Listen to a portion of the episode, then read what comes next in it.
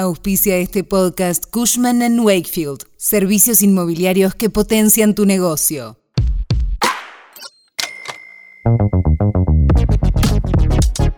El Banco Central inició un sumario contra Banfield y amenaza con llevarlo a la justicia por no haber liquidado en el mercado oficial los dólares obtenidos por la venta al exterior de tres jugadores.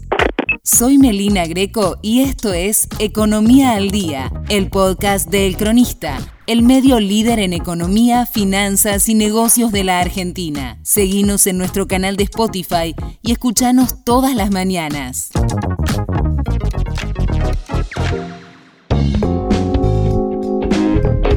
Este sumario forma parte del primer paso hacia una investigación más profunda sobre la triangulación de divisas en el fútbol argentino. Fuentes oficiales indicaron que la entidad que preside Miguel Pese inició un sumario cambiario al club y a la sociedad anónima que gestiona la institución Banfilenios S.A., cuyo director es el presidente de la entidad, Eduardo Espinosa. La investigación también alcanza a los directivos del club. Es que el Banco Central sostiene que Banfield no liquidó los dólares correspondientes a las ventas de los jugadores Juliano Galopo, Claudio Bravo y Martín Pallero.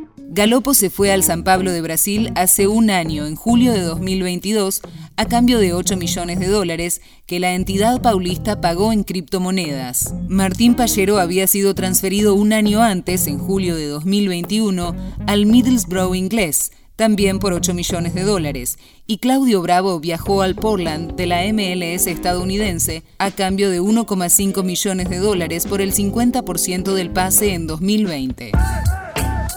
La investigación se encuentra en etapa de recolección de pruebas y por lo pronto Banfield quedaría impedido de comprar dólares en el mercado oficial para efectuar pagos en el exterior. Fuentes ligadas al club sostuvieron que cumplieron con la normativa.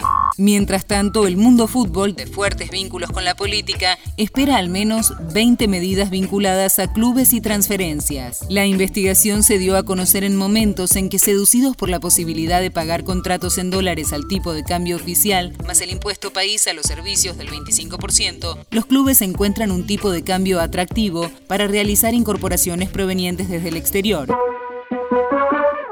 Esto fue Economía al Día, el podcast de El Cronista. Seguinos en nuestro canal de Spotify y escuchanos todas las mañanas. Y si te gustó el podcast, podés recomendarlo. Coordinación Periodística Candelaria Domínguez. Texto Esteban Rafele. Producción SBP Consultora. Hasta la próxima.